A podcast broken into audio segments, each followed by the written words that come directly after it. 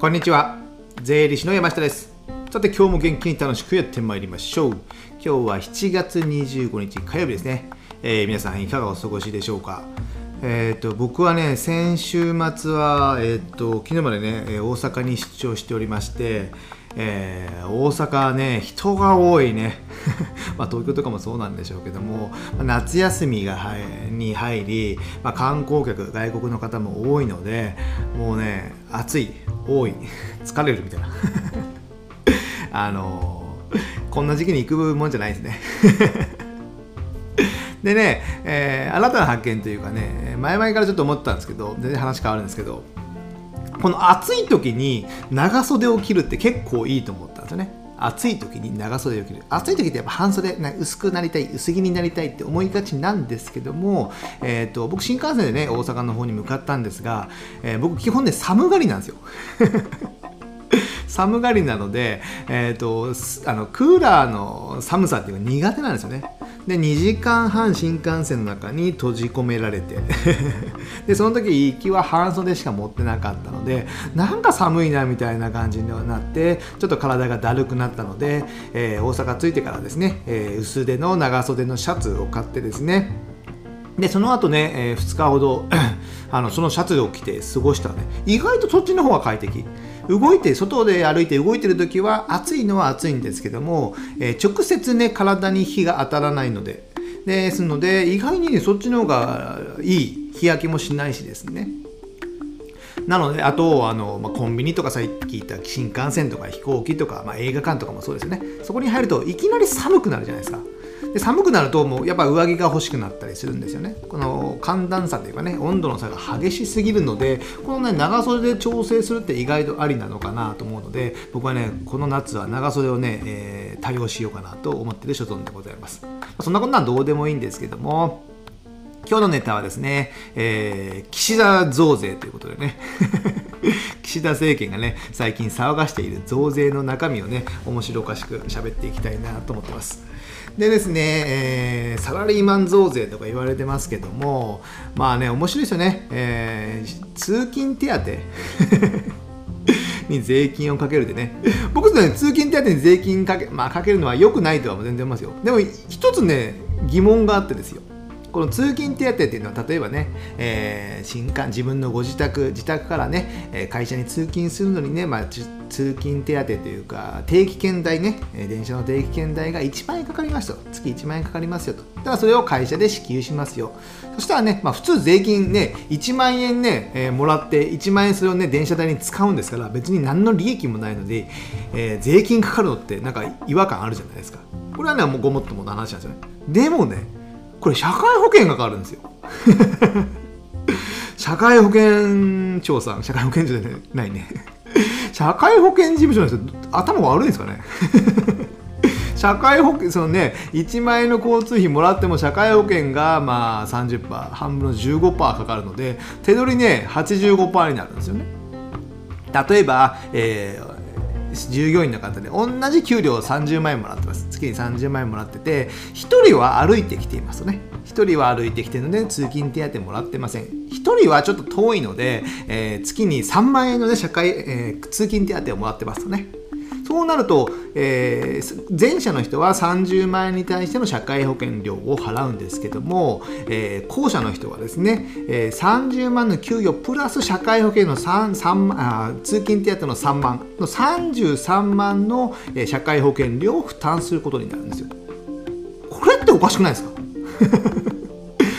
そね、えー、社会保険からね、えー、通勤手当を外してほしいなと思うんですけど意外にこれ出てこないですよね。僕最初にね社会保険のその仕組みをちょっとした時なんかかなり違和感あったので、えー、厚労省の方ですかね。よろしくお願いしますということで、まあ、そんなこんなはいいんですけども。まあね、この見えてくるのが、まあ、個人から広く取ろう。配偶者控除とか扶養控除とかそういった生命保険料控除とかねいろいろみんなよくある小さな控除。年間38万とか生命保険料控除なんとか年間4万とかぐらいですよ。大リミテのもんじゃないですか。そういったのをちょっと少しずつ控除を少なくして。なんでかというとまあ言い分としてはね国の言い分としては、えー、給与所得控除って言われるものがあるんですよね。給与所得控除っていうのは給与をまあ例えば年間500万もらってますねで給与所得控除っていうのがね23割まあ、サラリーマンの必要経費みたいなのがありますよね。そういうのがね、2、3割あるんですよ。例えば 3, 3割だとすれば、えー、500万引く150万の、えー、350万。これ適正な数字じゃないですよ。ざっくりとした数字なんですけど、その150万を引いて、残り350万円ね、それを、えー、に税金をかけましょうというような形で、このね、3割程度の給与所得控除っていうのが、えー、多すぎやしないかと。これはね、過去はね、まだ多かったんですよ。まだ多かった今はね頭打ちがあって、えー、最大195万しかないんですけど以前はもうね、え、天井知らずであったんですけどもそれがどんどん縮小されてここ10年ぐらいですかね縮小されて頭打ちが195万円となったってことなんですよねこれをねこれが多すぎると多すぎるから他の工場も下げていくよみたいな感じで言ってるんですよね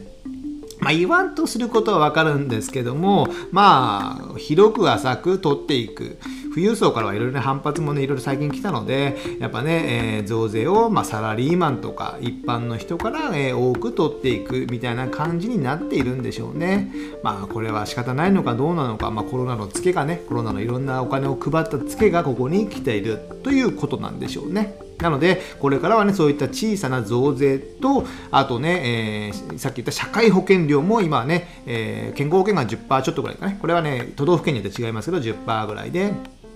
で、えー、厚生年金の分が18.3でしたっけ、えー、そんぐらいありますけども、なので合計30%ぐらいあると。でそれがまあどんどん上がっていくっていうことになっていくので、えー、どんどん物価も上がり。手取りも少なくなるので消費も下がっていく。消費が下がれば今度は、えーと、企業の売上や利益も下がっていくので今度人件費も出せなくなる。で人件費も出せなくなったら、えー、手取りもどんどん少なくなっていって、えー、し 買えるものがなくなっていくってね。どんどん日本は貧乏になっていくね。感じになっていくので、まあ、物価は上がってったがいいが手取りが、ね、減るとなるとなかなかきつい事態になりますので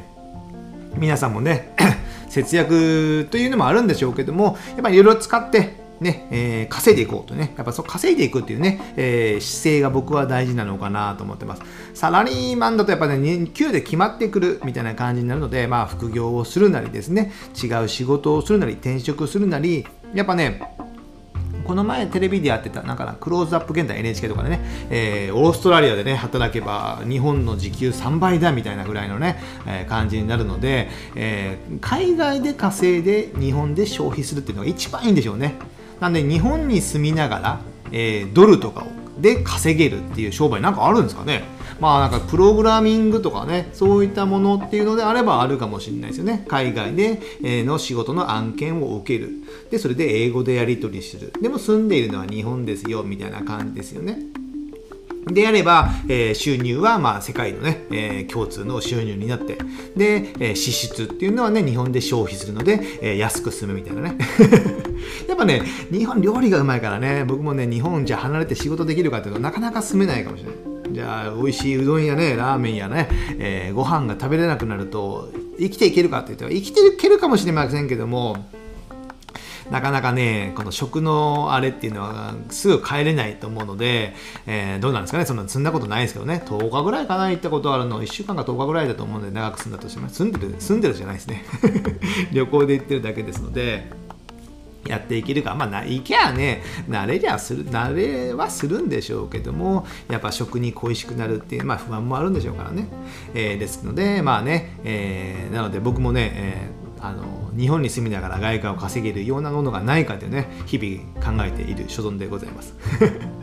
ということでね今回はまあ簡単にですけどもこういったね、えー、失業保険とか遺族年金、ね、失業保険とか遺族年金にもね税金かけるとか言ってましたからねまあ失業まあこれはどうなんですかね。えね、この辺はね、そのね、困ってる人たちに対して、えー、年金や失業保険や保険とかを配ってるってね、振り分けてることになりますので、そこにまた税金かけたらね、より困ることになるじゃないですか。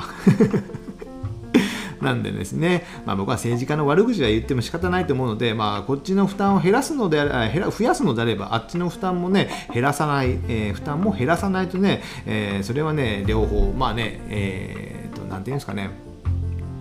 面白くないですよねやってる方はね。よく言えるよなって思いますよね。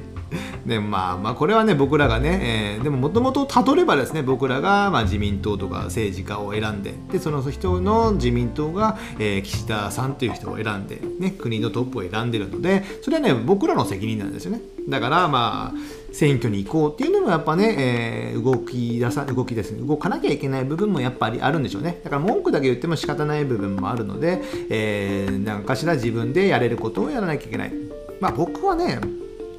まあ僕はもうどうしようもできないので。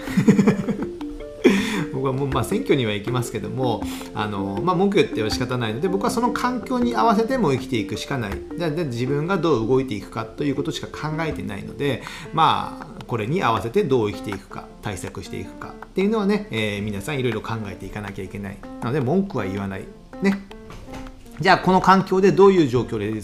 やっていくかっていうのをねやっぱりおのおの考えていかないと。それはねやっぱね短期的に考えてはやっぱ難しいんですよ。今日考えてもやっぱ明日できることでも少ないじゃないですか。今日考えてじゃあユーロでユーロ圏ユーロ圏内のヨーロッパで仕事をするためのビザを取ろうってなるとなかなか難しい。でも、え、ちょこちょこ考えて数年スパンでですねユーロでのヨーロッパ圏内で働けないかっていうねビザを取れるようにしておくとかですね国籍を2つ作るとかですねそういったものも、え、国籍でパスポートを2つ作るとかですね。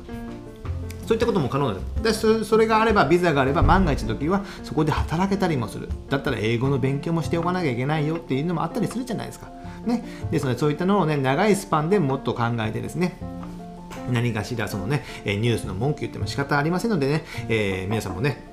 計画を持って、ご利用は計画的にっていうことです。ということでね、えー、暑い日が続きますので、えー、僕今回ね紹介した前半でこう紹介した長袖のねシャツとかをね薄手のシャツとかを1枚持ってねちょっとね過ごしてみてはいかがでしょうか。じゃあ体調にお気をつけください。今日はねじゃあこれぐらいにしたいと思います。ではまた次回お会いしましょう。さよなら。